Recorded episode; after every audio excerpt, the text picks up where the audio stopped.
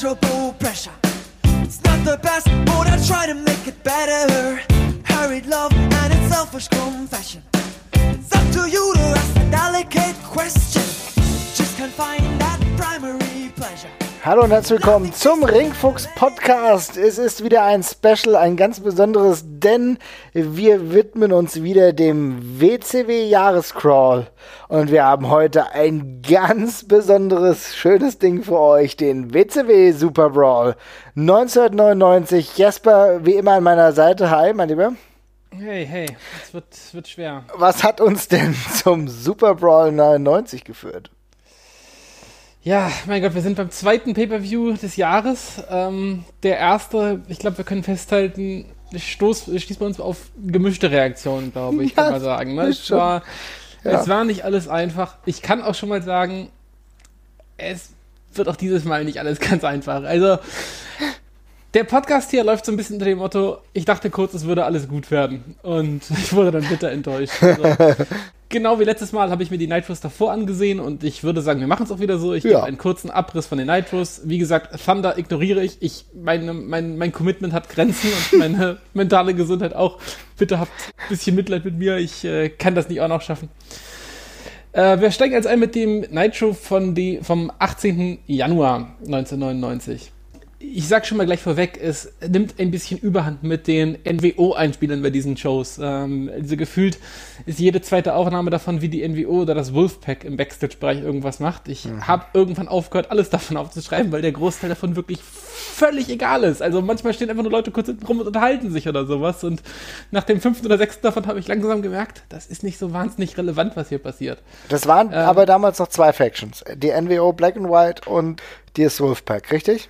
Ja, genau. Und die Black and White ist schon quasi so das B-Team irgendwie mhm. größtenteils. Und das Wolfpack, da sind irgendwie alle dran, die wichtig sind. Aber sie haben dann auch relativ viele Skits zusammen, wo sie die Leute, wo sie sich so ein bisschen übereinander lustig machen und dergleichen. Aber da kommen wir noch drauf. Ähm, wir fangen damit an, dass die Four Horsemen äh, die Limo des Wolfpacks attackieren, weil, wie wir, wenn wir uns richtig erinnern, das letzte Mal David Flair noch von der NWO quasi ja vermöbelt worden ist mit dem Gürtel auch von Hulk Hogan. Das kann Ric Flair natürlich nicht auf sich sitzen lassen und fordert deswegen Eric Bischoff heraus als Rache für seinen Sohn. Und ähm, es geht dabei also Ric Flair setzt quasi die Kontrolle über die äh, Company aufs Spiel und mhm. dafür soll Eric Bischoff wiederum, ja, seine Haare aufs äh, Spiel setzen. Oh. Ja. Flair kündigt an, dass, wenn er gewinnen sollte, Bischof nicht nur den Kopf, sondern auch den Arsch rasieren wird. Keine Ahnung, warum er das sagt, aber es. Woher weiß er, dass er Haare sind? Ich weiß es nicht. Es macht keine Hoffnung. Aber Bischof stimmt dem zu, weil er sagt, ja, mache ich, wenn ich, ich mache das, aber ich mache das gegen deinen Sohn wir kriegen dieses Match auch tatsächlich bei diesem Nitro. Dazu kommen wir dann später noch. Ähm, wir eröffnen das Match quasi wrestlerisch mit einem Match zwischen Chris Jericho und Booker T, was überraschend gut ist. Es geht mhm. auch relativ lange mit ähm, fast, äh, ja, mit knapp über 10 Minuten auch sogar.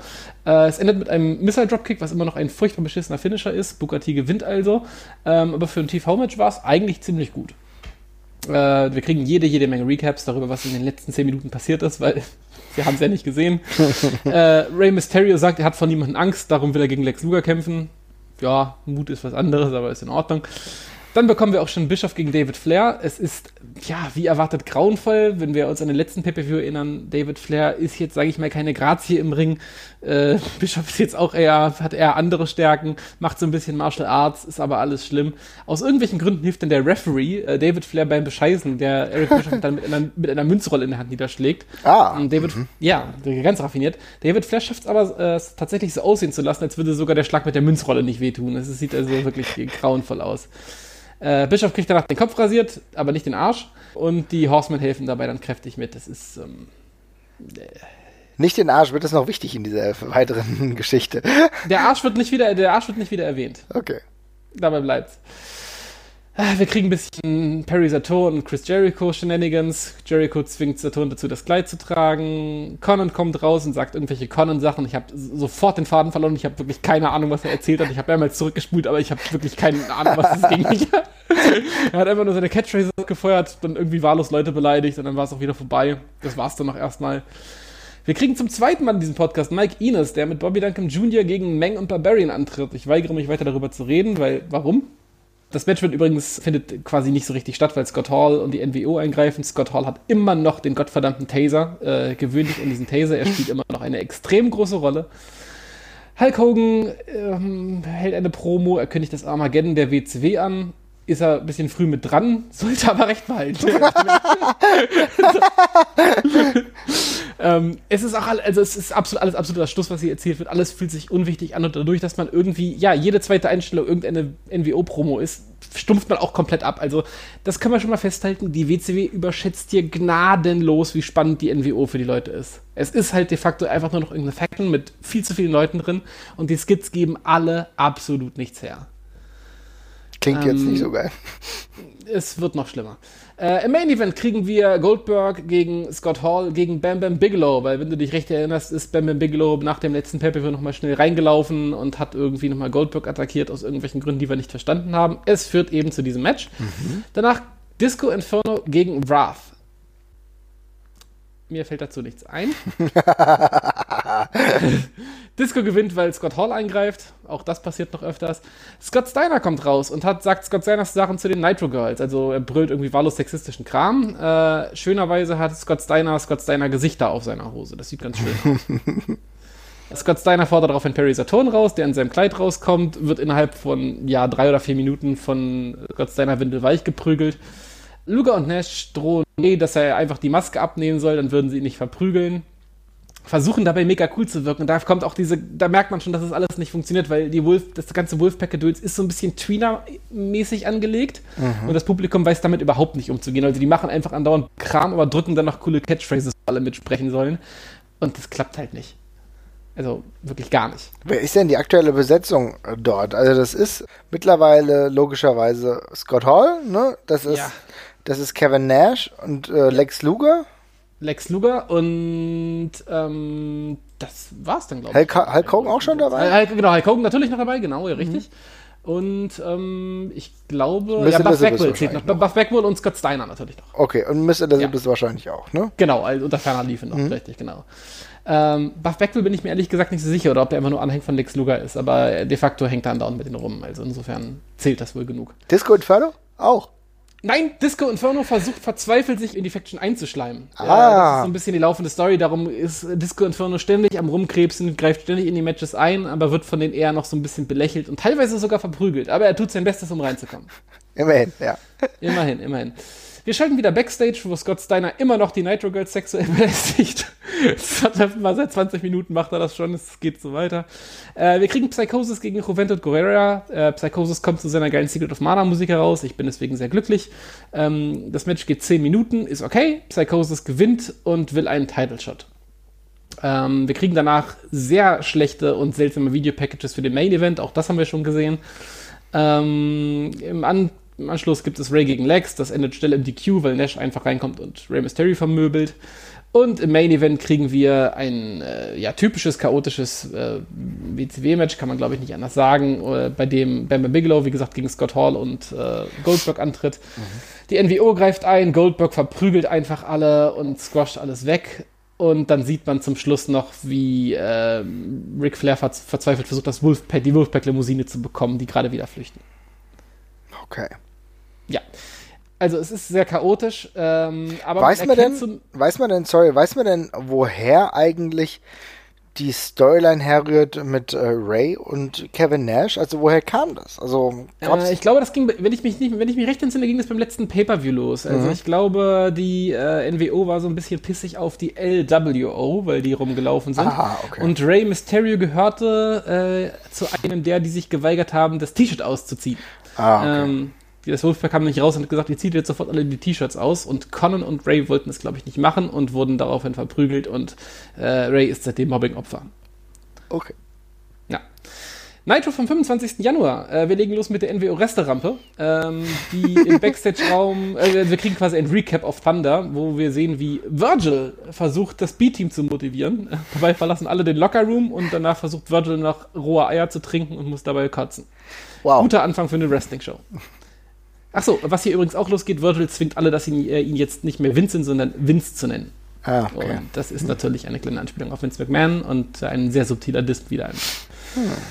Es folgen gefühlte 30 Einspieler zu allgemeinen Spannungen zwischen der NWO und dem Wolfpack. ich weiß nicht, warum man sich das angucken soll. Es ist halt einfach eindeutig, dass die einen die Jobber sind und die anderen die Stars. Warum interessiert es halt, also in dem einen ist halt Virgil, ja? Ich meine, was. Gut, wir kriegen im Anschluss zwei Matches angekündigt. Und zwar ist das Goldberg gegen Scott Norton und Booker T gegen Bret Hart. Aha. Wir kriegen, mh, also für den, es wird einfach von den Kommentatoren angekündigt. Ähm, wir kriegen im weiteren äh, Verlauf ein paar Backstage-Skits von Flair, der quasi Eric Bischoff als Sklaven behandelt und der muss jetzt Merch an irgendwelche Fans verkaufen. Disco Inferno besiegt Al Green. Marvin, was ist deine beste Al Green-Erinnerung? Es gibt keine. Richtig. Ich habe keine Ahnung, wer das war. Ich habe diesen Menschen zum ersten Mal gesehen. ich habe diesen Menschen zum ersten Mal gesehen, aber er war wohl öfters in der, in der WCW. Aber es, ähm, ja, es ja. ist so spannend, wie man sich ein Disco Inferno gegen Al Green mitfragt. Okay. Aber war das auch so ein Hardcore-Wrestler? Äh, ja, also so Jobber, Hardcore-Gedöns, Glatzkopf. Ähm, ja, okay, ich weiß wer. Oh meine Güte. Ist auch schlimm, ja. dass man solche Leute überhaupt irgendwie noch angestellt hat, ne? aber es sind nicht die einzigen. Mhm. Ich, vor allem, es sind ungefähr, wir, äh, gefühlt sind 500 Wrestler in dieser Promotion gerade. Es hätte sich auch irgendwer anders gefunden, aber warum nicht Al Green? Es gibt weitere Spannung zwischen dem Wolfpack und der NWO. Äh, Kurt Henning wird verprügelt, Stevie Ray findet das nicht so geil, aber hat auch keinen Bock, wirklich was dazu zu sagen. Und das passiert dann. Also genau sowas kriegen wir dann noch zehnmal. Ich höre damit hier an dieser Stelle auf, darüber zu berichten. Bam Bam Bigelow kommt in einem rotzhässlichen Schwarz- und Weiß-Outfit raus und fordert Scott Hall. Ähm, der kommt dann auch und es gibt äh, ein Stun-Gun-Ladder-Match zwischen den beiden. Okay. Ähm, und das Match ist überraschend gut, tatsächlich. Also es kam, es ging los und ich dachte mir, oh Gott, Scott Hall 1999, Bam Bam Bigelow jetzt auch nicht in der, in der Shape seines Lebens. Ähm, dieses blöde Stipulation mit dem Stun Gun Ladder Match ist auch nicht so das war. Es war ziemlich gut. Also es war jetzt natürlich kein äh, Shawn Michaels gegen Razor Klassiker oder sowas, aber für mal so ein hingehauenes äh, TV-Match echt in Ordnung. Und ich war mhm. sehr überrascht von Scott Hall und habe mir gedacht, ey, vielleicht wird das mit dem ja doch noch was. Spoiler, wird es nicht. ähm, Verrat er nicht alles. ja, das Match endet, als äh, Scott Norton, Disco Inferno und Goldberg eingreifen und ausnahmsweise mal Chaos ausbricht. Ähm, wir sehen allerdings, dass Chuck Norris im Publikum ist. Oh. Aus irgendwelchen Gründen, ja. Danach folgt äh, ja fast schon das Highlight dieses Crawls, dieser, ja, für diesen Monat. Äh, wow. Äh, es ist aber wirklich, es ist, ja, aber es ist wirklich etwas, was ich sehr, sehr mag. Insofern ist es, ist, heißt es jetzt gar nicht zu wenig. Mhm. Ähm, es folgt echtes Gold, nämlich eine fantastische Bret Hart Promo. Mhm. Bret Hart ist zu diesem Zeitpunkt ein komplett, ja, durchgedrehter Heel, oder nicht durchgedreht, aber ein kompletter selbstverlebter Heel, der einfach nicht wahrhaben möchte, dass er eigentlich gar keinen Bock auf Wrestling hat und jede Herausforderung wirklich scheut. Und Mijin steht bei ihm und fragt ihm, wer denn sein nächster Gegner äh, werden soll bei der Verteidigung des US-Titles, den Bret Hart eben hält. Mhm. Ric Flair zwingt ihn nämlich dazu, ihn zu verteidigen, aber er darf sich eben erstmal jemanden aussuchen. Ähm, er hat aber keinen Bock darauf, dass er gegen irgendwelche Nobodies wie Bugatti oder sowas antreten soll, mhm. sondern wünscht sich stattdessen Al Dandy, der ein äh, ja nicht sonderlich spektakulärer Cruiserweight ist. Was Minjin Okerlund ein bisschen pikiert, äh, aber Bret Hart dann die großartige Line raushaut: Who are you to doubt Al Dandy? Äh, weil dann, dann wirklich eine Promo für El Dandy quasi hält, was das doch für ein geiler Wrestler sei. Und Gene Okerlund dann sagt, nein, das kannst du nicht machen, das ist ein Cruiserweight, bitte, das, das ist kein richtiger Gegner. Und dann sagt Bret Hart, ist mir scheißegal, dann nehme ich eben nicht El Dandy, ich kann doch gegen Hypnosis antreten. Und dann meint Okerlund, der heißt Psychosis, wenn du den meinst. Und sagt, ja, super, nehme ich auch. es, ist wirklich, es ist wirklich großartig. Also Bret Hart ist super geil in der Rolle. Und eigentlich hätte ich mir, hätte ich mir gedacht, eigentlich, eigentlich wäre es wirklich eine geile Fehde gewesen mit Bret Hart gegen die Cruiserweights, weil die WCW hat diese ganzen geilen Cruiserweights, die turnen alle ein bisschen untereinander rum. Und Bret Hart gegen diese ganzen, ja, doch agilen und wendigen Mexikaner, das hätte was Geiles werden können, finde ich eigentlich. Aber, ja, das Potenzial auf jeden Fall da, weil er ja auch immer mit diesen leichteren Leuten auch agieren konnte. Ne? Exakt. Mit denen hat er ja eigentlich immer so die beste Chemie gehabt. Hm, aber wir kriegen was anderes, aber dazu kommen wir später. Ähm, du hattest da noch nicht, noch nicht genug Meng und Barbarian, darum kriegst du nochmal Meng und Barbarian, die gegen Fit Finlay und Dave Taylor antreten. Es ist oh. ein Turnier um den Tag-Team-Titel, es ist sehr egal und das Publikum geht, also irgendwie so die Hälfte die Plätze, der Plätze leer, während das Ganze stattfindet. Also ich glaube, die haben wirklich gerade alle Popcorn geholt. Ähm, Perry Saturn gewinnt, während er das Kleid trägt, jetzt quasi sein erstes größeres mhm. Match, seitdem er in diesen Mist okay. eingezwungen worden ist und besiegt Norman Smiley. Norman ähm, Smiley. ja. Dauert auch schon wieder über 10 Minuten übrigens das Match. Wow, okay. Ähm, Norman Smiley kann keine kurzen Matches halten. Absolut, wir hatten es schon mal gegen Chavo Guerrero, es dauert alles sehr lang, ähm, aber man hat auch sehr viel Zeit zu füllen, hier darf man nicht vergessen. Aber das Match ist okay, es war lang aber, und höhepunktslos, aber es war sehr solide und man konnte es für ein TV-Match ganz gut gucken. Äh, ähm, danach Bret Hart gegen Booker T um den US-Titel. Mhm. Ähm, Es geht 15 Minuten das Match. Also auch schon wieder sehr lang. Match ist okay, aber ich weiß nicht, wie es dir geht. Booker T-Matches lassen mich in der Regel ziemlich kalt. Ich finde die irgendwie alle sehr gleichförmig und immer sehr höhepunktsarm. Irgendwie konnte ich mich da nie so ganz reinfuchsen und so ist das auch in dem Fall. Ja, also Booker T, wenn wir ja gleich im Pay-Per-View noch drüber sprechen, ist ein Wrestler, der natürlich seine Anlagen hat, aber wenig Begeisterungsstürme bei mir auslöst. Ja, das äh, würde ich genauso unterschreiben. Also es ist solide in Ring-Action. Ich kann dagegen nichts sagen. Es ist okay und für ein mhm. TV-Match völlig in Ordnung. Das Finish sieht ein bisschen blöd aus, weil Bret Hart so quasi auf dem Apron sitzend über seinen Kopf mit dem Titel nach hinten schlägt. Das sieht alles ein bisschen blöd aus, aber naja, nicht so schlimm. Goldberg gegen Scott Norton ist sehr, sehr, sehr wackelig. Ähm, also Goldberg muss so ein bisschen aus seiner Comfortzone raus und muss mal fünf Minuten wresteln. Das mhm. wird halt sofort schwer. Ähm, die ganzen Power Moves gegen Norton sehen auch alle schon nicht mehr so geil aus. Norton hat auch nicht den besten Tag. Äh, alles schwierig. Aber Goldberg gewinnt natürlich. Danach großer NWO-Run-In, aber Goldberg macht alle platt. Sehr gut. Ja. Wir kriegen zum Abschluss Chris Benoit, Ric Flair und Steve Mongo McMichael gegen Hogan, Nash und Scott Steiner. Und ähm, da, wie das schon so klingt, da ist sehr, sehr viel Trägermasse im Ring. äh, also da wird sich zwischenzeitlich so gar nicht bewegt. Und was glaubst du, Marvin, wie endet dieses Match? Disqualification. Na, richtig. Und in einem wilden Brawl. Und was glaubst du, wie lang ging dieses Match? Boah, 18 Minuten. Das ist exakt richtig. Echt? Okay, das war ja. mal geraten. Es sind, es sind 18 sehr lange Minuten. Die oh nach, also die Jungs haben sich nach zwei Minuten im Ring alles gesagt, was sie sich zu sagen haben. Und es wird halt, es dauert und dauert und dauert. Und ja, zum Schluss gibt es dann halt diesen, äh, diesen ganzen Run-In-Scheiß wieder. Und da merkt man schon, diese ganzen Nitros fangen an, sich alle extrem gleichförmig anzufühlen. Ne? Also wir machen da oft Witze drüber mit, aha, immer NWO-Run-In. Es ist tatsächlich so. Es ist wow. tatsächlich einfach die ganze Zeit. Ich habe also, ich habe auch andauernd Schiss gehabt, als ich mir nebenher mein Word-Dokument hatte, mhm. dass ich in die falschen Zeilen rutsche und wieder beim letzten Nitro angekommen bin, weil ich dachte, das habe ich doch jetzt schon sechsmal geschrieben, das kann doch irgendwie nicht sein. Aber ja, Main Event ist Schrott, NWO-Skits sind alle Schrott, aber der Rest der Show ist ganz okay und das Wrestling passt soweit. Und mit der Bret Hart-Probe gab es einen richtig coolen Moment und viele kleine schöne Sachen mhm, eigentlich. Okay. Auch. Also es krankt am Kopf so ein bisschen. Der Main Event ist kaputt. Und ähm, das wird auch so bleiben auf absehbare Zeit. Nächstes Nitro, ich fasse mich kurz, in der Show passiert noch weniger Interessantes. Bret Hart sagt, er tritt beim Pay-Per-View gegen Chris Benoit an. Also dieser ganze Booker T-Schwenk, der ihn ja auch gescrewt hat, der war völlig umsonst, das spielt jetzt keine Rolle mehr. Chris Benoit wird daraufhin bei der Show in einem Tag-Team-Match von Kurt Hennig gepinnt und verliert später gegen Scott Hall und verliert auch seinen Title-Shot. Ah, okay. Ja, er war übrigens sehr over. Da war das ist dann jetzt auch vorbei. Also. Alles richtig gemacht, ja. Richtig. Äh, Booker T tritt, wie erwähnt, nicht gegen Bret Hart an, sondern kriegt einen anderen Gegner. Was glaubst du, wen er bekommt? Booker T bekommt. Wow, schwierig. Disco Inferno. Richtig, da, Echt? genau. Nein. Hast, du hast es dir sogar gemerkt, siehst du. Ich habe ich hab, ich hab den Pay-Per-View zuerst gesehen und ich kann mit besten Willen nicht mehr erinnern, gegen wen Booker T beim Pay-Per-View angetreten ist. Ja. Aber es ist Disco Inferno. Sandman debütiert. Ah. Und wird von Bigelow gesquasht. Als Hardcore-Hack auch schon? Äh, als Hardcore-Hack, genau, ja. Mhm.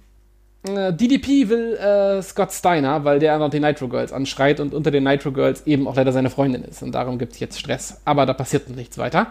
Ähm, Saturn, Perry Saturn ruiniert Jerichos TV-Title-Match gegen Scott Steiner und greift ein und versaut ihm quasi die Tour. Mhm. Ähm, war jetzt nichts Besonderes, aber es ist immerhin äh, ja quasi eine Fortführung der bisherigen Geschichte. Mhm. Äh, wir kriegen noch äh, Scott Norton gegen The Cat, will ich nicht weiter drüber reden. Und im Main Event ver äh, verliert Chris Benoit, wie erwähnt, seinen Title Shot gegen Scott Hall. Und mhm. das war's. Okay. Nitro vom 8. Februar. Rey Mysterio besiegt Blitzkrieg in einem spaßigen Lucha-Battle. Booker T besiegt Fit Finlay. Wir kriegen äh, ein Shopping-Segment mit Raven und Chris Canyon. Ich habe völlig vergessen, dass Raven gerade zu dem Zeitpunkt in den Shows ist, aber wir haben ihn, glaube ich, in dem ersten Nitro vom letzten ja, Jahr gesehen. Genau. Raven ist immer noch reich, das ist quasi immer noch die Storyline und sie gehen, ja, quasi zusammen shoppen und kleiden sich neu ein. Das Segment hat extrem komische Musik, es ist sehr seltsam geschnitten und es wirkt alles so ein bisschen nach Pornofilm. Also man wartet dann darauf, dass es gleich losgeht, aber dann ist es einfach vorbei. Aber ja, kurz zur Erinnerung, Raven ist sehr reich, spielt erstmal keine Rolle mehr, aber nur, dass ihr das wisst. Wir kommen vielleicht irgendwann später nochmal drauf zurück, ich weiß nicht. ähm, die Show ist die zäheste, die ich, die ich bisher gesehen habe. Also ich mache ich mach wirklich große Sprünge. Wir sind jetzt schon bei der Hälfte der Show und ähm, es passiert ungefähr nichts. Virgil besiegt The Cat. Oh wow, okay, die beiden im Ring zu, gegeneinander, okay. Beides große Könner ihrer Kunst auf jeden Fall. DDP und Scott Steiner hauen sich wegen Kimberly, also das wird auch fortgesetzt. Und dann ist Bret Hart da. Und du hast ja den Pay-Per-View gesehen, du wirst dich sicherlich gefragt haben, Mensch, Bret Hart mit dem US-Titel, das wäre ja was ganz Cooles, aber den hat er ja bei dem Pay-Per-View nicht mehr. Mhm. Und genau dazu kommt es hier, denn Bret Hart verliert völlig ohne Not seinen Titel gegen Roddy Piper in einem ziemlichen Kackmatch. Jetzt muss man fairerweise sagen, also im ersten Moment habe ich sehr, sehr abgekotzt, weil die Bret Hart US-Title-Sache so das, oder mit das einzige war, was wirklich in den ganzen, in allen Shows cool war. Mhm. Äh, aber Bret Hart hatte wohl eine leichtere Verletzung und musste deswegen den Titel abgeben. Ah, okay. Jetzt kann man sich natürlich darüber streiten, ob das dann gegen Roddy Piper sein muss, aber gut, so ist es nun mal. Das ist ähm, ja aber ähm, schon, ehrlich gesagt, ein bisschen bitter, ne? Weil Roddy Piper war von dem, was du jetzt in den letzten Tagen erzählt hast, überhaupt gar nicht relevant gewesen, ne? Nein, der kommt einfach nur wieder, es ist einfach Nostalgia-Act. Okay. Weil ihnen offenbar nichts Besseres einfällt und ähm, ja. Nicht gut, nicht gut. Wir kriegen den Main Event mit Ric Flair und Steve McMichael, die gegen die Outsiders antreten. Und das mhm. Match endet wie, Marvin? Ja, im DQ. Nein, in einem No Contest, aber oh. das ist ja ungefähr dasselbe. Mhm. Äh, wieder furchtbar, ganz zähe Show, furchtbarer Main Event. Es geht langsam bergab. Wir sind beim letzten Night vor dem Pay-Per-View. Oh, es ähm, wird spannend. Ja, es wird spannend. Jerry Flynn, nicht Jerry Lynn, sondern Jerry Flynn. Ja. Ein äh, furchtbarer Martial Arts Wrestler. Äh, ja, sehr, sieht auch grauenvoll aus, der Typ. Sieht wirklich, also, sieht aus wie so ein, wie so, wie so ein, wie so ein, wie so ein Statist in einem, in einem D-Movie irgendwie. Ja, auf jeden Fall. In so einer billig Mortal Kombat-Verfilmung oder so. Ja, so ein ja, Typ, der weggehauen wird. ähm, Jerry Flynn darf aber gewinnen und zwar gegen Perry Saturn, weil oh. Jericho eine Ablenkungsretourkutsche macht, nachdem mhm. äh, Saturn ihm das TV-Title-Match versaut hat. Und der Heel-Referee Dickinson, der ja auch der Grund dafür ah. ist, dass Perry Saturn dieses Kleid übertragen muss, ist auch wieder mit dabei. Also die Story ist noch nicht vorbei. Wir steuern auf den Pay-Per-View los äh, zu und es wird quasi revitalisiert nochmal. Ist okay, kann ich mitleben. Äh, beides gute Worker und ähm, da das erste Match nicht so praller war, wie man sich gehofft hat, warum nicht? Finde ich okay. Wir kriegen ein bisschen Lucha-Stuff mit sehr vielen Luchadors, aber es wirkt halt extrem losgelöst vom Rest der Show. Die turnen halt so ein bisschen in der, im, luftleeren Raum quasi herum und äh, haben keinen Bezug zum Rest der Show. Äh, also quasi genau das, wo wir gerade gesagt haben, es wäre schön, wenn Bret Hart was mit denen gemacht hätte. Bret Hart macht nichts mit ihnen. Sie bleiben also unter sich, aber okay. ist ja ganz okay. Also bis auf Rey Mysterio ist denen halt gefühlt jeder da egal. Äh, Ric Flair wird auf dem Highway gestoppt von einem NWO-Helikopter, woraufhin äh, NWO-Vans und Jeeps seine Limousine umstellen und er daraufhin ungefähr eine Dreiviertelstunde von NWO-Leuten verprügelt wird. Also und ich meine das wirklich nicht übertrieben. Dieses Segment hört nicht mehr auf. Oh Ric Flair wird gefühlte Jahre verdroschen, bis man immer denkt, ich hab's verstanden, der Mann ist tot. Aber es geht weiter und weiter und weiter. Ähm, es gibt gerade zu diesem Zeitpunkt eine seltsame Matt-TV-Kooperation. Ähm, Bret Hart ist jetzt aus irgendwelchen Gründen dabei und verhaut Will Sasso, der damals bei Matt TV war. Mhm. Manch einer mag ihn kennen als topierter äh, Barkeeper aus How I Met Your Mother. Mhm. Äh, es ist nicht spannend, es ist nicht lustig, es ist kein gutes Crossover. Wir schieben es beiseite, es spielt auch keine Rolle mehr. äh, Roddy Piper wrestelt gegen Hulk Hogan um den Titel. Ähm, aus, also es geht jetzt tatsächlich um den, um den, um den World, World Title. Title. Okay. Ja, um den World Title. Obwohl er den äh, US-Title auch hält. Mhm. Genau, und das macht, ja, macht ihn zum sehr glaubwürdigen Herausforderer natürlich. Mhm. Das Match endet wie, Marvin? Ja, No Contest? Nein, dieses Mal ist es wieder in einem Disqualification, weil die, N ja, ja. weil die NWO eingreift. Hulk Hogan behält also den Titel. Ähm, zum das letzte Match des Tages ist Benoit und Malenko gegen Scotty Riggs und schon wieder Mike Ines. Ah, Mike Ines. Was hat er denn für eine Bewandtnis mit Scotty Riggs? Ich, ich glaube, ähm, der, der, die Begründung war, dass, äh, glaube ich, einer jemand anders ausgefallen ist. Darum ist Mike Ines reingerutscht. Okay. Ähm, was glaubst du, wie lange dieses Match ging? Boah, ich glaube auch wieder viel zu lang. Ich glaube 14 Minuten 30. 17 Minuten und 25 Boah. Sekunden. Oh ja. äh, es ist ganz okay. Also es ist wieder exakt so wie das andere Chris Benoit gegen Mike Ines Match eigentlich. Man kann sich's angucken. Es ist aber halt, also das will halt niemand sehen mhm. und das Publikum ist halt auch wieder raus. Äh, Ric Flair, nachdem er ja sieben Wochen lang verprügelt worden ist auf dem Highway, schafft es zum Schluss doch noch in die Halle zurück, kann aber kaum noch stehen. Also es ist ganz witzig, weil Ric Flair kommt so torkelnd in die Halle, wie das Ric Flair eben tut. Also er macht halt seinen äh, Ich fall gleich um Walk eigentlich die ganze Zeit. Äh, und wird daraufhin zum Schluss nochmal lang und breit von der NWO nochmal verprügelt, weil äh, wenn, wenn in Doubt verprügeln, einfach Ric Flair. Okay. Damit ist die Show vorbei. Puh. Und das war jetzt die letzte Show vor äh, dem Pay-Per-View. Ja, das heißt, wir haben eine ganze Reihe von spärlich eingeleiteten Fäden. Wir haben Booker T gegen Disco Inferno, was halt so damit zusammenhängt, dass Disco Inferno eben ja der Querulant ist, der sich versucht, ähm, in das Wolfpack mit einzuschleichen. Wir haben Chris Jericho gegen Perry Saturn in dem ja, weiteren Match um, den, um, um das Kleid. Äh, dieses Mal mit der Stipulation, dass Jericho das Kleid tragen muss, falls Saturn gewinnt. Ähm, wir haben das Finale des Tag Team Title Matches zwischen Dean Malenko, ähm, also Dean Malenko und Chris Benoit auf der einen Seite und auf der anderen Kurt Hennig und Barry Windham. Mhm. Äh, die Outsiders gegen Rey Mysterio und Conan, Scott Steiner gegen DDP, Roddy Piper gegen Scott Hall, Goldberg gegen Bam Bam Bigelow, der was sich jetzt quasi seit dem letzten pay aufgebaut hat. Und als großes Fädenende im Jahre 1999 Hogan gegen Flair. Das ist also unsere Karte an der Stelle. Leider Gut, richtig. fangen wir an.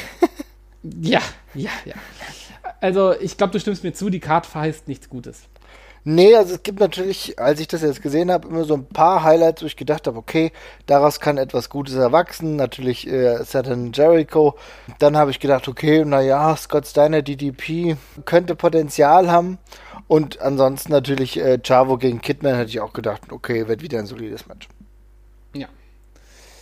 Gut, wir fangen an mit der Show. Die Kommentatoren klingen auffällig gelangweilt, gleich von Anfang an. Ähm, haben auch keine so richtige Lust, den Main Event zu hypen. Den bezeichnen sie einfach als das vielleicht größte Match der letzten Dekade. Ähm, wir bekommen angekündigt, dass das Finale des Tag Team Turniers nicht einfach nur ein normales Match ist, sondern ein Two out of Three Falls Match, was nicht ganz stimmt tatsächlich. Aber ähm, dazu kommen wir später noch.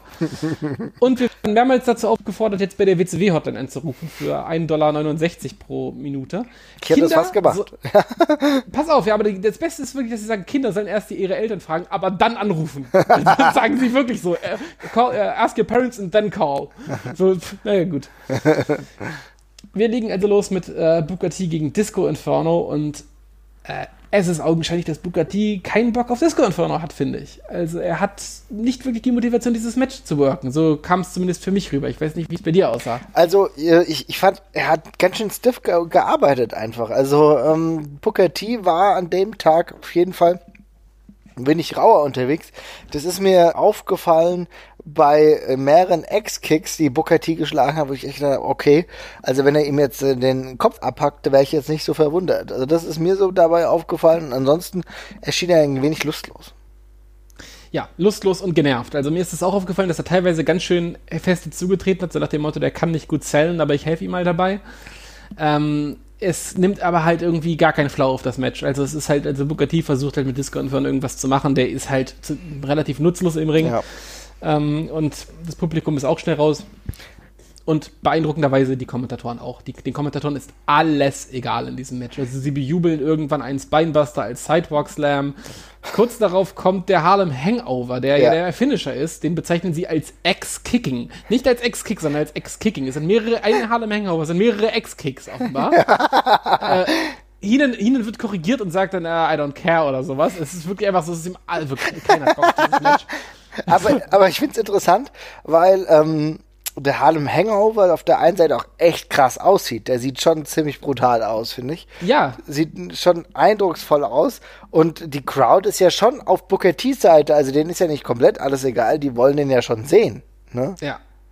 Trotzdem äh, ist die Chemie einfach nicht so da, aber es hängt vielleicht auch einfach damit zusammen, dass wenn selbst äh, Disco Inferno jetzt schon im Dunstkreis der NWO ist, haben wir hier das allgemeine Gefühl, dass mittlerweile alles egal sein könnte. Ja, ja, exakt das. Das ist ein gutes Sinnbild dafür, dass Disco Inferno jetzt irgendwie bei der wichtigsten Faction mit dabei ist. Weil, warum nicht? Gut, T gewinnt, äh, wie gesagt, durch X-Kicking und äh, damit ist die, der, der Spuk auch ein Ende. ähm, wir kommen danach zu Chris Jericho gegen Perry Saturn. Ähm, wie bereits gesagt, wenn Saturn gewinnt, muss Jericho ab jetzt das Kleid tragen.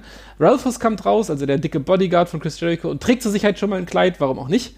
Ähm, Scott Dickinson, der völlig unparteiische Ref, äh, kommt an die Seite von Chris Jericho mitzubringen, was ich ziemlich großartig fand. Das ist einfach so ein Manager, Ja. der mit in den Ring geht. Ähm, und ich finde das deutlich besser als das Match beim letzten Pay-Per-View. Habe ich mir auch aufgeschrieben. Also für mich war das äh, ein Match mit wesentlich mehr Zug drin. Die beiden haben wesentlich besser harmoniert. Und ich fand, dass halt äh, Perry Saturn extrem gut mit dem Kleid spielt. Ja? Also Total. das äh, ist synonym dafür. Es hat einfach gut gepasst. Ja, es, äh, das bisschen Humor tut ihm echt gut. Er kommt ein bisschen aus sich raus. Ähm, das Match ist ja, schon lustig, aber ist schon auch als schöner, harter Brawl geführt. Ja. Also ich fand es eigentlich, es war schön schnittig. Also irgendwie ähm, war es genau die richtige Mischung aus Comedy und, und schönem Geprügel. Und ähm, auch wenn es jetzt nicht so super Besonderes war, ich fand, das hat- hatte an der Stelle an dem Pay-Per-View eigentlich genau seinen richtigen Platz. So als Ding zum Lockermachen am Anfang der Show hat das echt gut funktioniert und war ein cooles Match. Ich fand auch, dass die Crowd ganz gut mitging. Ja, absolut, absolut. Die haben mit den richtigen Spots gelacht, die waren beim Finish mit dabei und diese ganze Heel-Dynamik mit dem Ref haben sie auch gefressen. Die kam auch die ganze Zeit immer wieder gut mit ein, eingebracht rüber. Und das Finish war auch ganz cool. Also es ist natürlich ein bisschen schwierig. Äh, Perry Saturn es hat Jericho quasi, ja, am Rande der Niederlage, entscheidet sich dann aber einfach dazu, ja, weiß ich nicht, ich hau den Ref auch noch kaputt und haut dem halt einen Death Valley Driver rein und geht dann einfach. Und das passt irgendwie. Ich irgendwie, man kann halt sagen, Perry Saturn hat, sein, hat seinen Frieden mit dem Kleid gemacht. Das ist eine Sache, auf die kommen wir dann noch öfters zu sprechen. Äh, und ja, ist damit okay. Und also Chris Jericho gewinnt das Match offiziell, muss damit das Kleid nicht tragen, aber Perry Saturn hat eben im Grunde alles verprügelt. Also insofern ist das schon okay. Also sah auch dementsprechend stark aus. Ja, fand ich auch.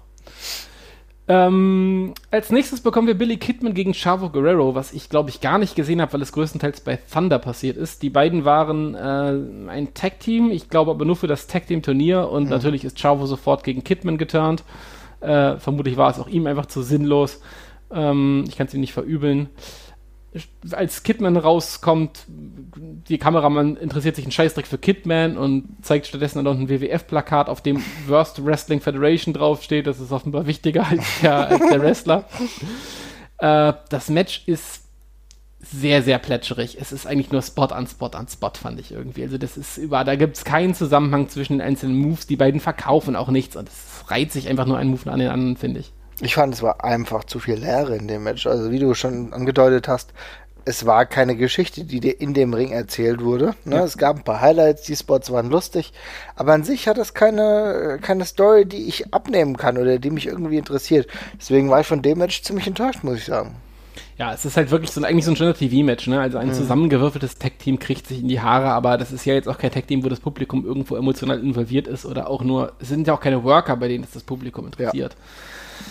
Ja, und so geht's dann eben relativ äh, zackig vorbei und ja, ich war ehrlich gesagt ein bisschen geplättet, weil Chavo Guerrero, auch wenn er jetzt kein sonderlich spektakulärer Wrestler ist, hat immer einen angenehmen Flow in Matches. Und das war wirklich einfach sehr, ja, puzzlehaft, fand ich. Also im Vergleich zu dem Match, was wir davor gesehen haben, ähm, bei dem Pay-Per-View gegen Norman Smiley, da war das Ja. Match besser, ja. Und da habe ich jetzt gegen Kidman echt gedacht, na, das war so richtig gut war das nicht. Nee, also ich fand es auch wirklich enttäuschend und ähm, ja, keine Guck-Empfehlung. Also Nee. Kidman gewinnt das Ganze relativ lame nach der Shooting Star Press und mit den, mit den ganzen Spots, die man halt davor kennt, wo er eine Powerbomb auskontert und pipapo.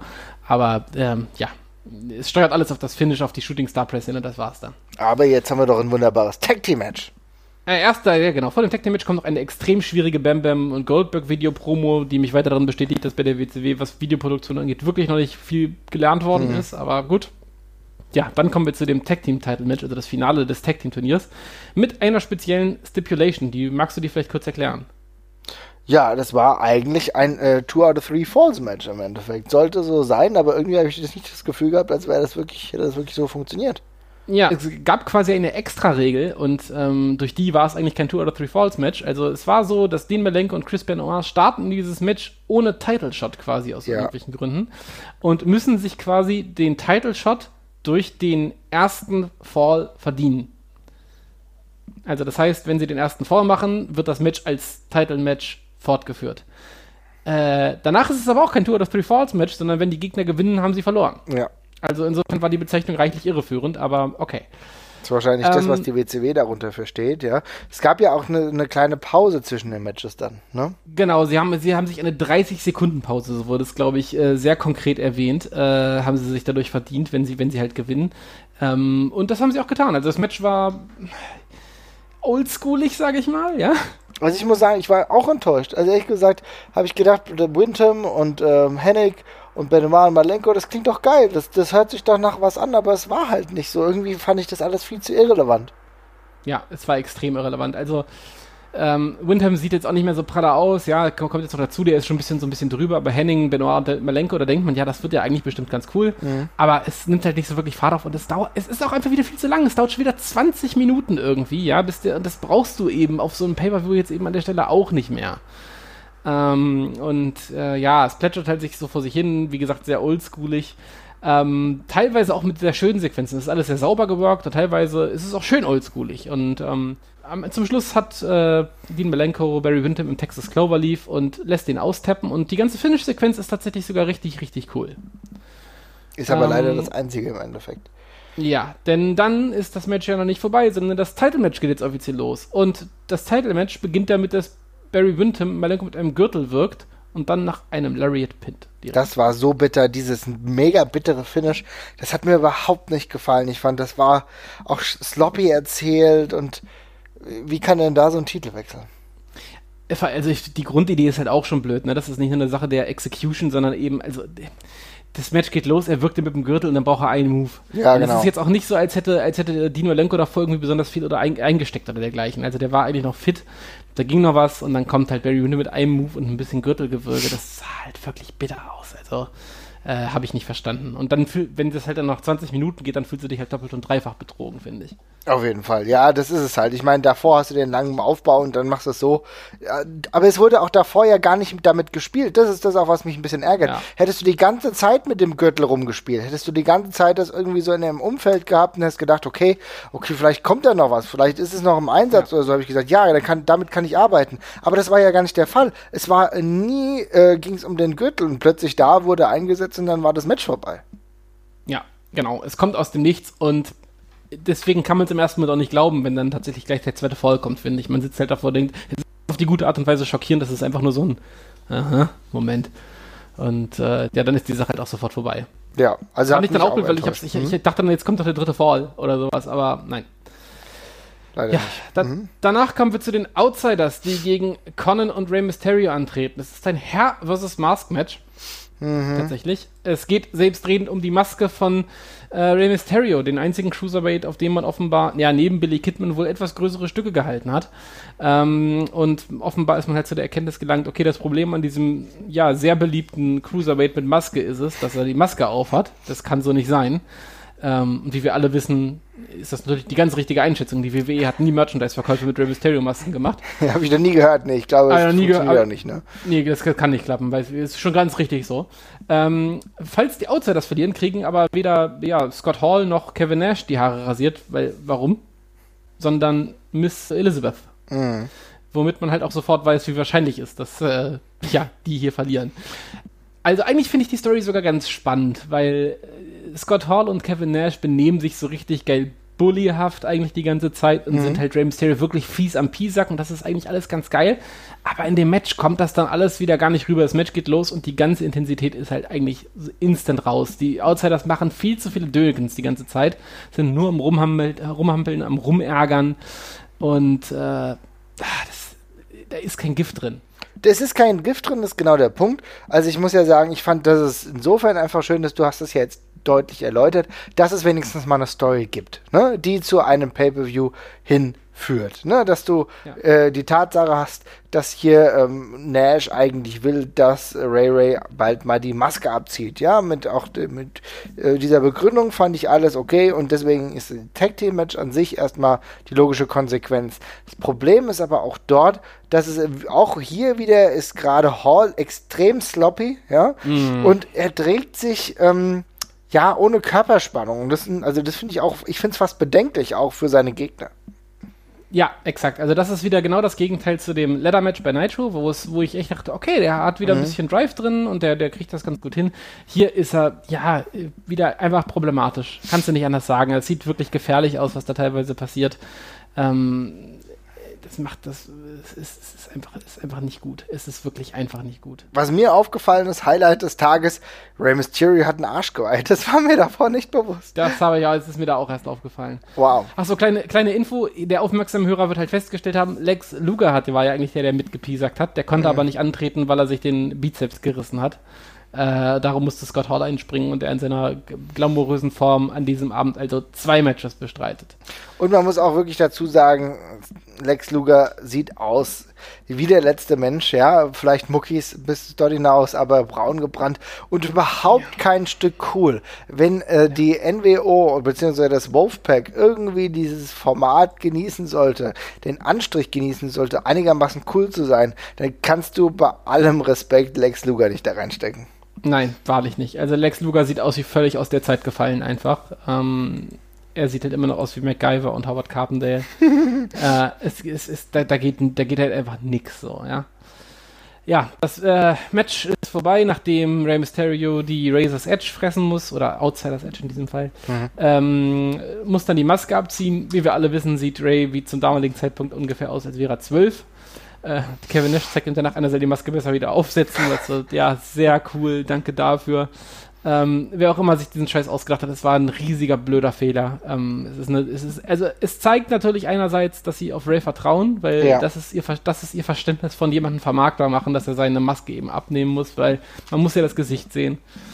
Ähm, aber andererseits, es hat davor funktioniert ihr macht keinen größeren Star aus ihm, dadurch, dass er ihm die Maske abnimmt, das soll der Scheiß. Lasst es sein. Aber gut, das ist wohl eine Lektion, die muss man einmalig lernen und die hat, glaube ich, auch bis heute Nachgehalt tatsächlich. Lustigerweise könnten wir das ja eigentlich gerade nicht sagen, denn du könntest natürlich sagen, ja, sie hat einmal funktioniert, dass Rey Mysterio nicht mehrmals seine Maske abnehmen musste, zumindest nicht in der WWE, aber wenn wir dann darüber nachdenken, dass ja auch äh, Juventud irgendwann seine Maske abgesetzt hat, ja, ja. Und später auch noch Psychosis, ja.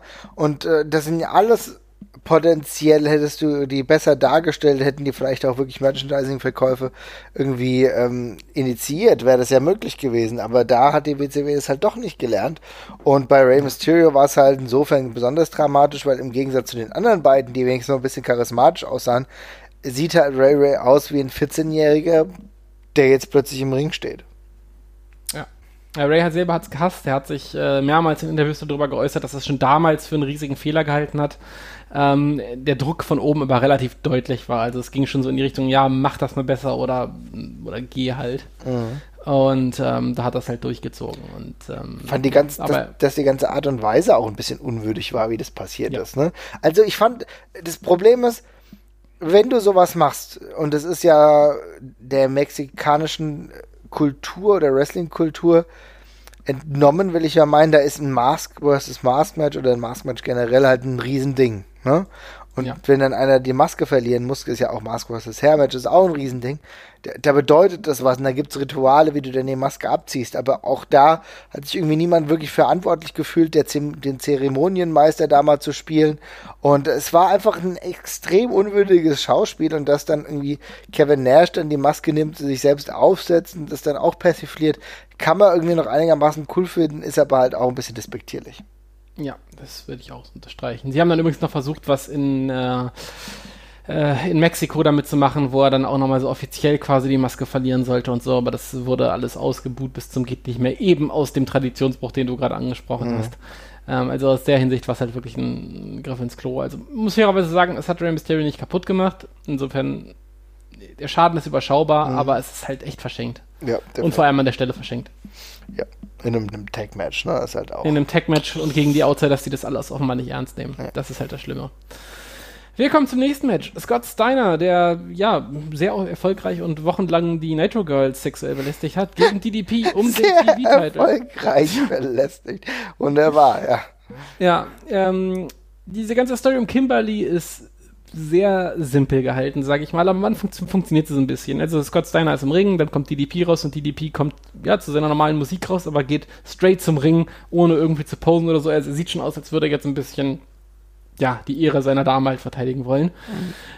Es mündet sofort in einen unfassbar lahmen und lahmarschigen Brawl, ähm, der einfach kein Ende nehmen möchte ich verstehe nicht, wie die beiden, ich meine, Scott Steiner war ja auch noch kein komplett Unfähiger zu dem Zeitpunkt, war überhaupt nicht griffig. Und dann hast du noch Buff Bagwell, der äh, nebenher rumschwimmt. Ich habe sowieso das Gefühl gehabt, Buff Bagwell hat zu dem Zeitpunkt auch niemand gebraucht. Er hat auch niemandem ja. geholfen, ja. Und außerdem meine Autokorrektur verwandelt andauernd Buff in Puff. Was soll ich dazu sagen? Es ist, es ist ein doppeltes Ärgernis. Quasi. Ja. Äh, also wirklich hartes und schlechtes Match. Ähm, ich wundere mich auch, ich finde die beiden, ich finde die beiden beide per se in Ordnung. Also mhm. Steiner mag ich sehr oder mochte ich früher sehr. DDP ist okay und richtig eingesetzt gut, aber die beiden gehen zusammen so circa gar nicht, finde ich. Also was im, Blitz, im, im Match blitzt es ab und zu so auf, dass es ganz cool sein könnte, aber es ist zu langsam, es ist zu behäbig. Es passiert wirklich, wirklich wenig, finde ich. Also das Match hat teilweise ganz gute Kritiken bekommen, die ich heutzutage nicht mehr so ganz nachvollziehen kann. Dreiviertel Sterne habe ich gesehen, ne? Also ja, so, habe ich auch wie gesehen. Wie kommen die denn zustande, ja? Das habe ich, hab ich tatsächlich auch nicht verstanden. Also ich fand es sehr, sehr langweilig und das Feuer hat mir dann auch so ein bisschen gefehlt in der ganzen Geschichte. Also dafür, so geil war die Hintergrundstory jetzt nicht, dass sie das trägt. Nee, einziges Highlight für mich, der Steiner Recliner am Ende. Da sieht es wirklich so aus, als hätte DDP große Schmerzen. Ja, muss ja dann auch aufgeben. Das sieht sehr glaubwürdig aus, wobei auch da Scott Steiner jemand ist, der anscheinend ebenfalls extrem viele Schmerzen bei der Ausführung dieses Moves hat. Ja, also er ist sehr am Kämpfen auf jeden Fall, ja. Aber DDP verliert und wird dann sogar per Stretcher-Job aus der Halle gefahren, kriegt für seine Mühe DDP Sucks Chance vom Publikum. äh, es ist alles voll aufgegangen. ja, ja, der große Hoffnungsträger der WCW. Ja, ja. Gut, wir haben dieses Match nicht gemacht und zur Belohnung kriegen wir jetzt einen echten, echten Leckerbissen. Wir kriegen ein Match zwischen unserem United States Title Champion ähm, und das ist Rowdy Roddy Piper, ähm, der ja für den verletzten Bret Hart quasi ja eingesprungen ist, sag ich mal, gegen Scott Hall, der sich wie gesagt in einer eher schwierigen Verfassung befindet. Und dieses Match ist die Ausgeburt der Hölle. Es fängt aber auch schon richtig beschissen an, denn wir sind hier jetzt ja, so eigentlich schon im letzten Drittel der Show, würde ich meinen. Und ja. es ist das x-te Mal, dass wir hier andauernd die Wolfpack-Theme hören. Ich raste aus. Es ey, ist ne? einmal lustig, zweimal auch noch, aber mittlerweile, ey es wiederholt sich. Es ist genau wie bei den Nitros, wo du das Gefühl hast, du steckst in so einer ewigen Zeitschleife drin. Und hier ist es halt genauso. Du bist halt in der Wolfpack-Hölle gefangen. Im Wolfpack-Ether treibst du rum. Ja. Und es geht einfach immer von vorne los. Das ist, das ist die Bestrafung für dein, für dein fehlgeleitetes Leben. Ja. Wolfpack-Theme immer und immer wieder. Und es, ist, es hat auch kein Ende. Du hast echt das Gefühl, okay, die WCW will hier eindeutig Kosten sparen. Sie nutzen halt für alles mittlerweile diese Theme. Ja. für jedes Match. Das Match ist höflich ausgedrückt das größte Stück Scheiße, was ich seit langer Zeit gesehen habe. Also es geht, wirk es geht wirklich einfach nichts, ja. Also Bret Hart ist verletzt. Ich weiß nicht, was er da hatte, aber er, es kann nicht so schlimm gewesen sein, dass er sich noch kaputter bewegt hätte als Piper. Piper kann sich nicht bewegen. Ich weiß nicht, ob er vielleicht auf irgendwas drauf ist. Bei Scott Hall ist es nicht unwahrscheinlich. Der ist auch, hat auch wirklich Probleme, sich im Ring irgendwie zu stolpert zwischenzeitlich auch, ja. Oh Gott. Die beiden verbocken alles. Sie verbocken Punches, sie verbocken Whip-Ins, sie verbocken Comedy-Spots. Es gibt eine Szene, wo äh, Roddy Piper Scott Hall quasi unter seinem Kilt hat und dann einen Runner mit ihm machen möchte und Scott Hall fällt halt einfach wirklich auf seinen Arsch einfach beim Laufen. Ähm, es ist alles grauenvoll. Es klappt ungelogen. In diesem Match klappt nichts. Ich weiß gar nicht, wie das eigentlich sein kann bei zwei potenziell guten Workern, dass so eine Scheiße bei rumspringt. Also, es ist ich weiß nicht, ob zu irgendeinem Zeitpunkt in der Karriere die beiden ein geiles Match gehabt haben. Es sind schon zwei sehr, sehr unterschiedliche Wrestler, ja. die ich auch im Leben nicht gegeneinander stellen würde, nee. weil sie einfach in einem ganz anderen Kosmos halt irgendwie spielen. Ähm, aber halt, also das so furchtbar ist schon, also das ist, ein, ist eine Leistung.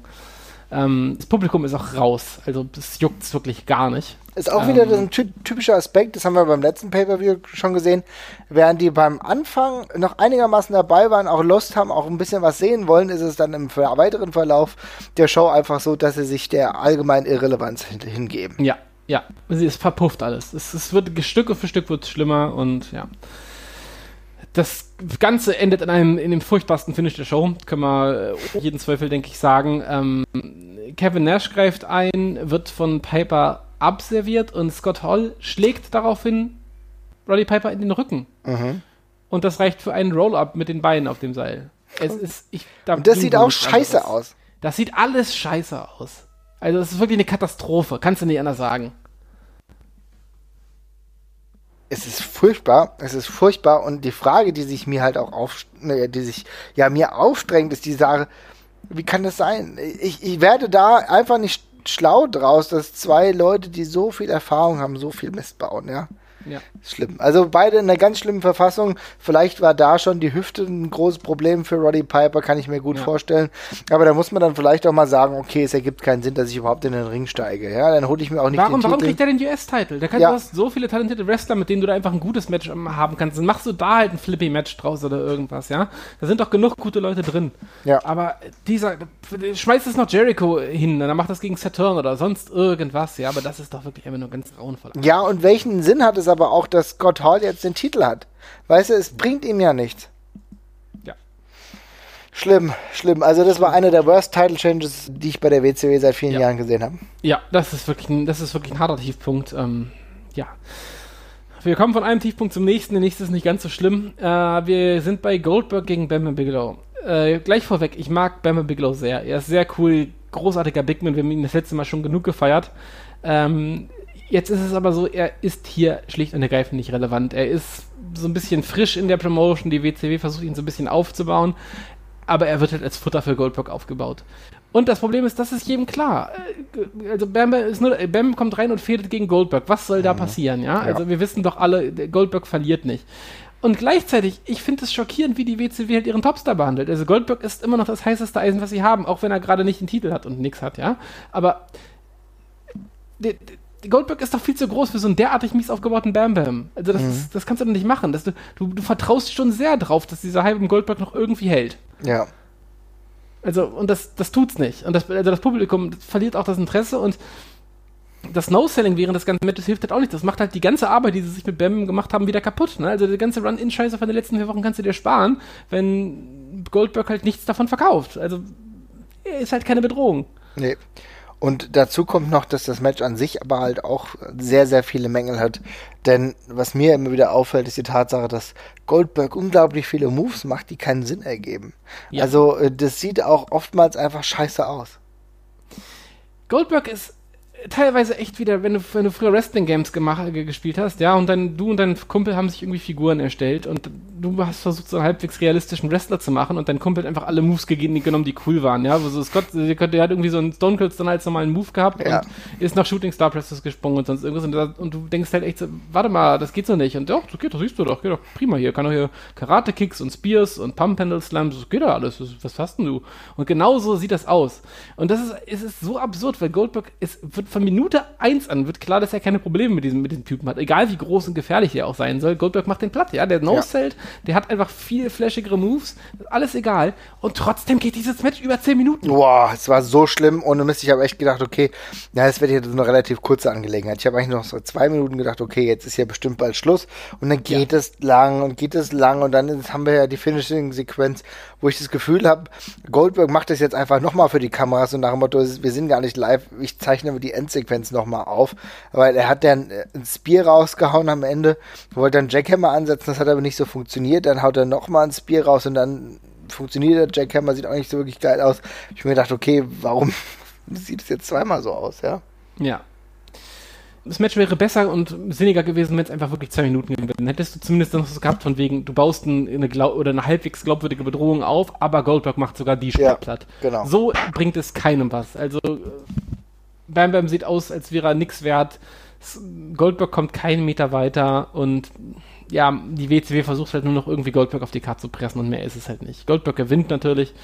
Äh, grausamer Versuch, Goldberg warm zu halten. Auch hier echt dicker Daumen runter. Also übel. Richtig schlimm. Tut mir auch leid eigentlich ein bisschen, aber Ja. es hat, dieses Match hat einfach nichts Besseres verdient. Nee. Ja, dann kommen wir zum Main Event. Äh, wir haben, schreiben das Jahr 1999 und das ist Hulk Hogan gegen Ric Flair. Ähm, Hulk Hogan ja. kommt auch wieder raus mit der Wolfpack-Theme. Ja, haben wir noch nicht genug von gehabt. Hast du es heute schon gehört? Ich noch nicht. Ähm, es geht halt, also diese Fehde fußt halt immer noch darauf, dass äh, ja, Ric Flair halt Besitzer der Company ist und dass Wolfpack im Gegenzug halt David Flair malträtiert, mit dem Gürtel verprügelt hat, Ric Flair auf dem Highway angegriffen und zwei Stunden verprügelt hat, danach Ric Flair noch ein bisschen verprügelt hat, um jetzt noch mehr Ric Flair zu verprügeln. Ähm, es ist ein wackeliger Aufbau, würde ich mal sagen. Also dafür, dass es hier so als krasse Blutfede dargestellt wird, ist relativ wenig Zunder drin. Das reicht nicht in äh, zwei, drei Wochen halt einmal David Flair verprügeln zu lassen und dann so zu tun, als wäre das hier das wichtigste Match von Ric Flairs Karriere, also beim besten Willen nicht. Äh, es ist eine komische Zwischenphase, äh, um sowas auch im Wrestling zu bringen. Das ist so ein oldschooliger Main-Event. Du hast mhm. aber links und rechts halt so Goldberg zum Beispiel rumtun, ja. so einen neuen Star. Du hast die Luchadors. Das fällt, das fühlt sich an wie ganz furchtbar aus der Zeit gefallen, finde ich. Ja, finde ich auch. Ich meine, du hattest selbst Leute wie Raven, die irgendwie charismatisch waren, äh, jetzt ein bisschen weiter weg waren. Aber auch Chris Benoit, Booker T und so, ne? Und ja. stattdessen äh, setzt du dieses Match im Jahr 1999 an, wo du einfach denkst, selbst 1993 war es eigentlich schon zu spät. Ja, ja, exakt. Match beginnt, Flair beginnt freundlicherweise sehr früh zu bluten, damit es ein bisschen Dramatik im Match gibt, aber es ist alles sehr, sehr, sehr langsam, sehr, sehr langweilig, sehr soft. Es gibt so ein paar Chair-Shots von Hogan, die sehen aber echt aus, als, also, ich habe Hunde schon mit mehr Aggression gestreichelt, als, als, als, als er da Ric Flair malträtiert mit dem Stuhl. Ja, das ist ja. nun wirklich, ist nun wirklich nix. Ähm, Wir sehen das Debüt aber von Tori Wilson. Ja, die ist davor schon in extrem vielen komischen Zwischenskits, wo sie irgendwie ja mit der Kamera flirtet. Und offenbar mhm. soll das schon darauf hindeuten, auf den, der dann später noch kommt. Da kommen wir gleich drauf.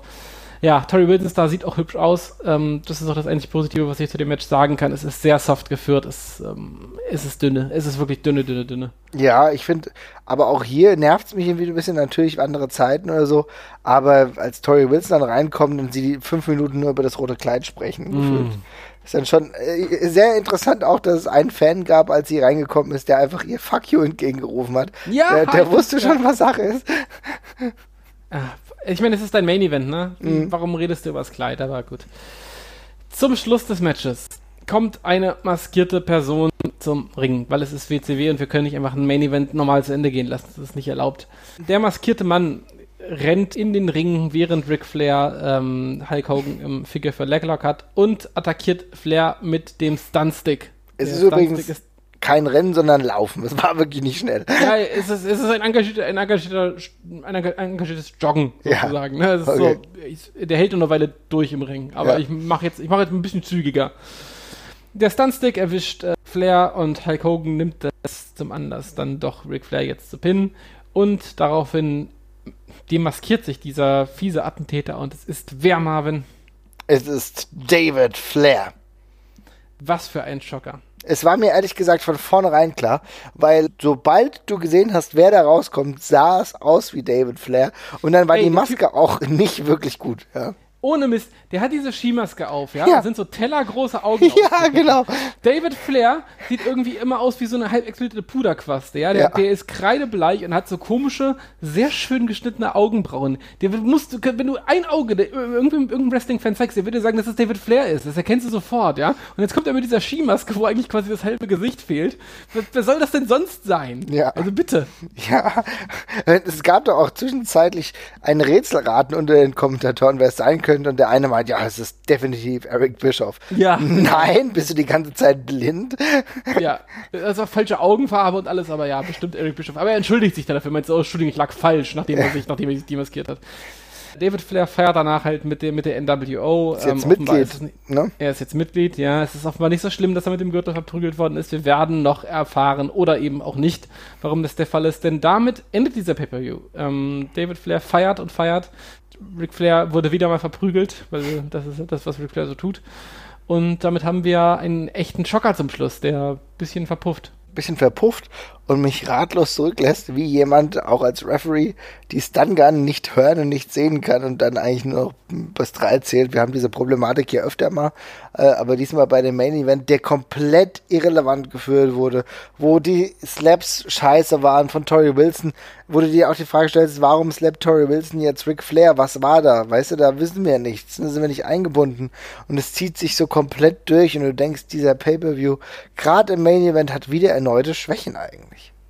Ja, definitiv. Ähm, ja, also was man hier an diesem Pay-Per-View festhalten kann, ist jetzt schon, die NWO ist nicht halb so interessant, wie dies die WCW denkt. Und das ist nicht meine Meinung, das ist das Publikum, interessiert es nicht. Also es verbittet auch völlig, das, was, es ist so konfus, was da die ganze Zeit passiert. Es ver verbittet sich völlig, dass die Shows Dynamik aufnehmen.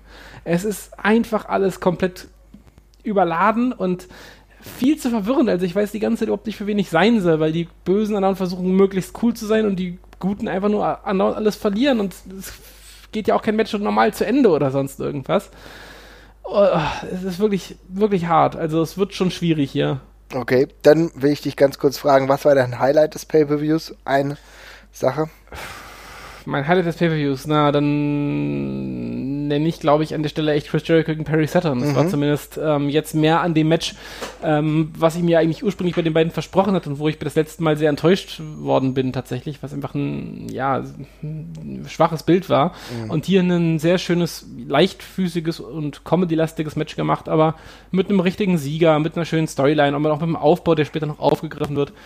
Das hat schon alles Hand und Fuß gehabt. Ja, das war Wrestling, wie man sich das vorstellt, mit zwei Protagonisten, die die Story so erzählen, wie es möglich wäre. Ne? Ja. Genau, wäre jetzt auch mein Highlight gewesen. Als zweites hätte ich vielleicht wirklich noch gesagt, naja, dieser, ja, daraus kannst du was machen, das ist sehr bildlastig, so ikonisch ist zu viel gesagt, aber der Steiner Recliner von Steiner gegen DDP, das sah schon gut aus. Also hätte es damals so großartig Promo-Videos gegeben oder so, hätte das ganz gut da reingepasst. Ja, das ist korrekt. Man kann vielleicht noch mit viel Augen zukneifen die Rey Mysterio Sache nehmen. Es ist zumindest ambitioniert und es ist rückbetrachtend die falsche Art, aber sie haben zumindest das richtige Pferd gesetzt. Also aus den falschen Gründen oder mit, dem, mit der falschen Methode. Aber sie haben zumindest erkannt, da ist was, der Typ hat was und dann haben sie eben den falschen Trigger halt gewählt, um ihn aufs nächste Level zu hieven. Und wir wissen auch rückbetrachtend und das schon als Spoilerwarnung, das klappt nicht so richtig. Ja. Ähm, aber es war ein Versuch. Also insofern kann man ihn das zumindest, ja, es ist ein Bonuspunkt für, naja, zumindest die richtige Idee. Ja, leider, leider bleibt es bei der Idee. Ja. Und das heißt, äh, was würdest du sagen, deine Bewertung für diesen Pay-Per-View? Ja, es ist bitter. Ich habe ja vorhin gesagt, ich, ich dachte, es wird alles gut. Ähm, Der Aufbau von den Shows, es war in Ordnung. Es war so ein bisschen, also es hat mir natürlich nicht alles gefallen in Nitros davor oder so, aber ich dachte, ja, hier und da erkennst du schon Sachen. Bret Hart gegen Booker T, das könnte was werden. Oder Bret Hart gegen die Luchadors und vielleicht Rey Mysterio gegen, ähm, ja, einen Big Man oder so in einem lustigen Match. Das Tag Team Turnier hatte jetzt auch ein cooles Finale. Und es bleibt nichts hängen. Also es fällt alles auseinander, teilweise aus Gründen, für die man nichts kann mit der Verletzung von Bret Hart. Aber es sind auch sau viele schlechte Entscheidungen dabei und das Ja. ist ein Daumen nach unten für mich. Also da ist nicht viel Gutes. Okay. Haben wir die letzte Show bewertet? Ich glaube, die haben wir so nach Punkten bewertet, ne? Oder? Ja, dann würde ich, ich glaube, stimmt, wir hatten, ich glaube, da war ich irgendwie auch sehr, sehr weit unten, Mhm. aber das hier ist für mich auch eine, sagen wir mal eine 3 von 10. Also Mhm. niedriger kann ich nicht gehen bei, bei, bei zwei, drei guten Matches. Ähm, Ich hätte dreieinhalb ähm, auch gesagt. Dreieinhalb. Ja, von zehn. dreieinhalb, Mhm. dreieinhalb von zehn. Sagen wir dreieinhalb von zehn, das ist noch gnädig. Aber diese Main Events, also das, es wird uns halt noch hart zu knabbern geben, Ja. wenn das halt jetzt wirklich jede Show so ist, dass die letzten, letzten vier Matches alle zum Wegwerfen sind. Das, ich hoffe, das bleibt nicht so. Nee, also ich sehe das ganz genauso. Ich hoffe, dass es nochmal ein Dreh in die richtige Richtung findet, denn was wir jetzt hier bei den beiden letzten Pay-Per-Views gesehen haben, ist echt dürftig. Es gibt immer wieder so Highlights, Paris Saturn, Jericho sind so ein paar. Du siehst auch die Ansätze bei Benoit und Malenko.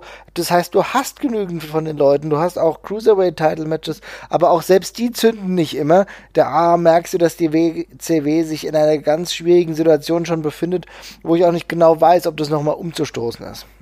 Ja, das geht mir genauso. Es wirkt nach einer ziemlichen Einbahnstraße und ich glaube, vieles davon wird uns noch eine Weile begleiten. Aber ja. Ja, ja, gut. Äh, nächster Paper, für den wir uns dann angucken, wird Uncensored sein, aus dem März dann. Mhm. Ähm, wir kriegen paar Rematches, das kann ich schon mal sagen an der Stelle. Mhm. Äh, aber auch ein paar Sachen, die ganz gut aussehen. Ich bin gespannt, wie es wird. Aber ja, das ist dann was für die nächste Folge. Das klingt dann aber schon ein bisschen so, als könnte uns da wieder einiges erwarten. Hm, das wird's wohl. Sehr gut, sehr gut. Tja, Jesper, ich bin auf jeden Fall sehr gespannt, wie das jetzt weitergeht. Nach den letzten Matches, die ich jetzt ertragen musste. Ich muss ja sagen, Hogan gegen Flair war jetzt halt nicht gut, ja, um nochmal den Main Event aufzugreifen. Es war fast weniger schlimm, als ich befürchtet habe, muss ich sagen, für 99. Aber in diesem Stil sollte es ja eigentlich auf gar keinen Fall weitergehen. Aber trotzdem habe ich so die Befürchtung, dass es ähnlich schlimm wird, ja. Ihr Ich würde könnt jetzt auch nicht unbedingt Besserung erwarten, ja. Nee, leider nicht. Aber sagt uns mal, wie ihr es findet oder was ihr euch von der WCW 1999 erwartet. Wenn ihr die Pay-Per-Views vielleicht noch gar nicht gesehen habt, wenn es für euch Neuland ist, dann schreibt uns mal. Ansonsten äh, vielleicht auch eure Lieblingserinnerungen in Sachen WCW. Wir bleiben auf jeden Fall dran, sind bald wieder da. Und ansonsten macht's gut. Bis bald. Ciao.